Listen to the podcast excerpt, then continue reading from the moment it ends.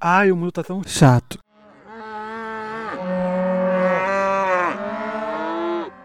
Olá a todos! Bé, eu sou o Lucas Bezerra e esse é o meu podcast Pensando na Morte do Bezerra, o seu podcast de cultura pop. E hoje eu estou bem animado que nós vamos falar sobre ela, a supermodel favorita de toda criança, a Barbie. Lançada em 1959 pela Mattel, ela foi um projeto de Jack Ryan, o mesmo designer que fez os Hot Wheels. E fica aí uma curiosidade bem interessante. Pelo menos eu achei bem interessante, né, saber que quem desenvolveu Hot Wheels também acabou desenvolvendo a Barbie. Mas ela não foi uma ideia do desse designer, né? Ela foi uma ideia da Ruth Handler. E ela teve a ideia de fazer uma boneca adulta, que foi a primeira da época. Na verdade, existia uma boneca adulta alemã, mas essa mulher foi a primeira que trouxe isso para um aspecto comercial. Até então, todas as bonecas fabricadas eram bebês. E outra curiosidade bem interessante é que essa mulher era a mãe da Bárbara, do Ken e da Skipper, que deu origem ao nome da boneca, do namorado dela e de uma das irmãs. A Barbie iniciou sob o slogan Be Anything, que pode ser traduzido como seja qualquer coisa. E é interessante observar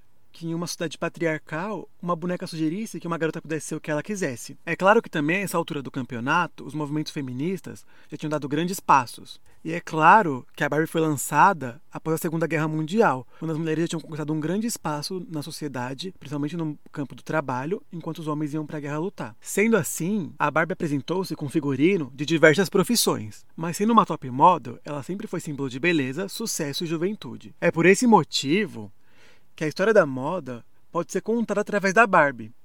E também o contexto social. A Barbie já foi hippie, dá para acreditar? Essa boneca é linda, de verdade, a roupa é perfeita. O Ken, inspirado em embalos de sábado à noite, já foi o John Travolta. Ela não é apenas uma burguesinha rica, cheia de amigos e com um namorado perfeito. Ela é muito, muito mais que isso. Ela foi muito popular. A Barbie chegou a vender 120 milhões de exemplares por ano.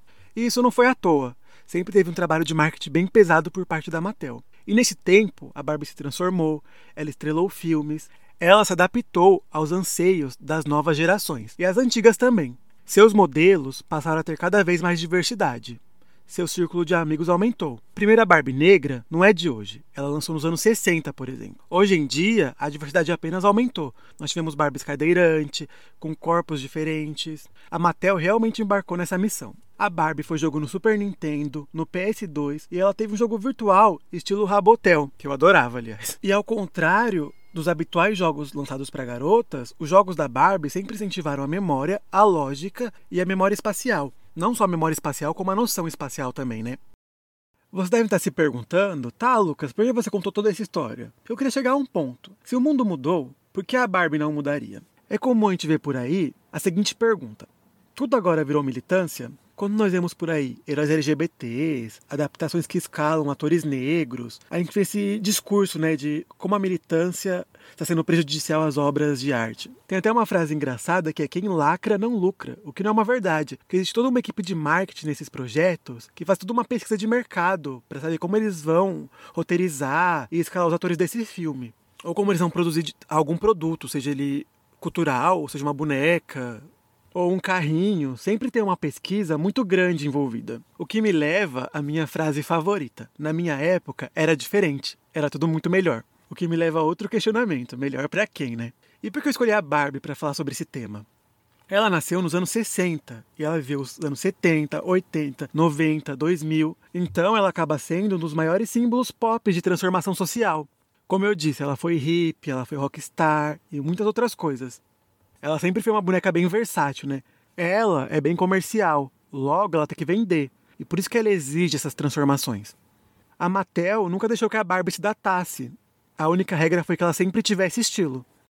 A verdade acaba sendo que a Barbie sempre foi uma militante. Em As Doze Princesas Bailarinas, um filme lançado em 2006, e eu não estou seguindo uma ordem cronológica aqui, tá bom? A gente já vai ter um prefácio a Game of Thrones, né? Tem todo um jogo de poder, que a vilã quer o trono, que pertencer ao rei, né, e que vai ser herdado pelas princesas. E com esse regime autoritário que a ruína traz, já fica bem claro o quanto a arte é importante para resistir a regimes autoritários, no geral. E também que a arte vai sempre a primeira coisa a ser censurada nesses regimes. E o que a ruína faz? Ela proíbe a Barbie e as irmãs dela de cantar e dançar. Já em O Lago dos Cisnes, que foi lançado em 2003, a gente pode ver mulheres em posição de poder. A rainha é uma mulher, a rainha das fadas lá, né, do povo da Floresta Encantada é uma mulher.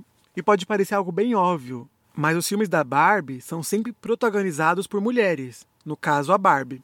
São as heroínas que tomam o destino na própria mão, e elas não dependem de nenhum príncipe, né? Muito pelo contrário, muitas vezes o príncipe e o destino do mundo depende delas. E mais ainda, como qualquer herói, a princesa muitas vezes escolhe o seu destino heróico em relação ao amor. E é por isso que elas acabam sendo tão merecedoras desse amor. É como o nome Aranha. Ele sempre escolhe salvar o mundo em relação a Mary Jane. E é por isso que ele acaba sempre merecendo a Mary Jane. E o mais importante de tudo, nesse filme, a rivalidade feminina não se faz presente. Até temos vilões mulheres, mas elas não são. A trama não é centrada na, na rivalidade feminina, não é centrada em quem é mais bonita, quem vai ficar com o garoto no final. Tem sempre algo maior. É o reino, é a magia. Qualquer pessoa que já viu um filme da Barbie sabe que eles entregam tudo. Tem magia, tem heroísmo, duelo de espadas e exploração no espaço. O conteúdo para garotas acaba sendo taxado erroneamente como algo fútil, o que às vezes até é verdade, mas o que tem como público-alvo garotos também pode ser fútil. E não tem problema nenhum um conteúdo ser fútil. O que a gente não pode é generalizar que todo conteúdo feito para garota vai ser fútil, que tem a garota como público-alvo, né? Porque não são só as garotas que podem assistir. Eu mesmo sou um exímio fã de Barbie. E a gente vai ver que nos filmes da Barbie, os homens até são salvos por atos heróicos dessas garotas. A Barbie pensa na estratégia para lutar contra a ruína e as armaduras e acaba salvando o sapateiro, a Barbie se joga na frente do feiticeiro para proteger o príncipe no Lago dos Cisnes. O que nos leva às Três Mosqueteiras, que foi lançado em 2009. E esse é um dos poucos filmes que tem a temática coisa de garota e coisa de garoto. É onde mais se faz presente, né? Nos outros filmes, a Barbie parece que vive em um mundo à parte, onde essas limitações não são impostas às garotas. Elas são realmente incentivadas a serem o que elas querem. Em As Doze Princesas Bailarinas, até tem a questão de se comportar como princesas, mas isso pode até ser lido em se comportar como nobres e não como garotas exatamente. Voltando às três mosqueteiras, a Barbie acaba sendo satirizada né, pelos homens que são mosqueteiros. A gente percebe que não existem mulheres mosqueteiras e os mosqueteiros vivem falando que elas não têm as necessidades necessárias para desempenhar essa função, que é proteger o príncipe, né, no caso. Para se manter na cidade, né, em Paris, a Barbie até acaba arrumando um emprego no castelo. Ela ajuda a limpar, a organizar as coisas. E a empregadora dela diz que ela não devia ter sonho nenhum, que os sonhos são para de dormir. Isso até me fez pensar em como a Barbie é gente como a gente, né? Ela estudou a vida toda e não foi contratada por não ter experiência. Ela arrumou um emprego fora da área. E não é só a Barbie. O príncipe também é um sonhador. Ele quer ser inventor. E o sonho dele é fazer o homem voar. Ele acaba sendo um homem à frente do seu tempo. E ele luta muito para conseguir colocar suas ideias em prática. Mas, por incrível que pareça, apesar de acreditar que o homem possa voar, ele não acredita que uma mulher possa ser mosqueteira. O que nos leva ao questionamento muito importante. Para quem você luta por liberdade, né? Quando você está na causa LGBT, lutando, por quem você está lutando, né? Quando você, tá, quando você é uma mulher que luta por liberdade, para que mulheres você está lutando por liberdade, né? E etc. E aliás, nesse filme, as garotas trabalham juntas para serem mosqueteiras. Não tem rivalidade, não é? Ah, só tem uma vaga para ser mosqueteira, a gente vai lutar entre a gente para ver quem vai ser a primeira mosqueteira mulher. Não, elas trabalham juntas, não tem as quatro lutando entre si para ver quem vai ser a primeira mosqueteira mulher. Não, as quatro se unem e trabalham juntas para quebrar esse paradigma, né? e conseguiu sucesso. E aliás, é uma mulher que treina elas, não é um homem que resolve ser legalzinho com elas e vai treinar. É uma mulher que treinou sozinha, que observou e resolveu passar esse conhecimento para elas, né? E essa mulher é uma idosa, o que mostra pra gente que não tem como se apoiar na bengala do naquele tempo ou na minha época para explicar o porquê erra. E o filme também aborda a temática da corrupção. Mais uma vez a gente vê aquele aquela trama a la Game of Thrones e a Barbie acaba salvando o dia no final, claro. E o que eu mais amo nesse filme é a moda de espionagem, que é a roupa que também serve como objeto para luta. Bem, então é isso. É, eu vi mil filmes da Barbie, eu podia ficar o dia inteiro falando sobre filmes da Barbie, mas eu acabei escolhendo só esses três. Meu favorito continua sendo o Lago dos Cisnes, mas esses três podem ser considerados o meu top 3 da Barbie.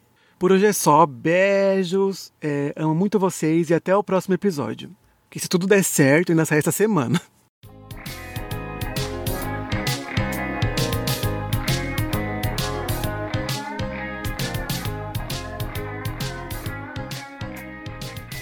Esse episódio foi roteirizado, produzido e estrelado, e blá blá blá blá blá, tudo que você puder imaginar por mim, Lucas Bezerra. Backwards Culture Song, a música utilizada no final do episódio, é de uso livre pertence a Papoa Beblu. Os bezerros no início do episódio foram gravados com um microfone por Félix Blume em uma bela fazenda no sul da Argentina. Nenhum animal foi maltratado para isso. Esse podcast é liberado para veganos, até onde eu sei.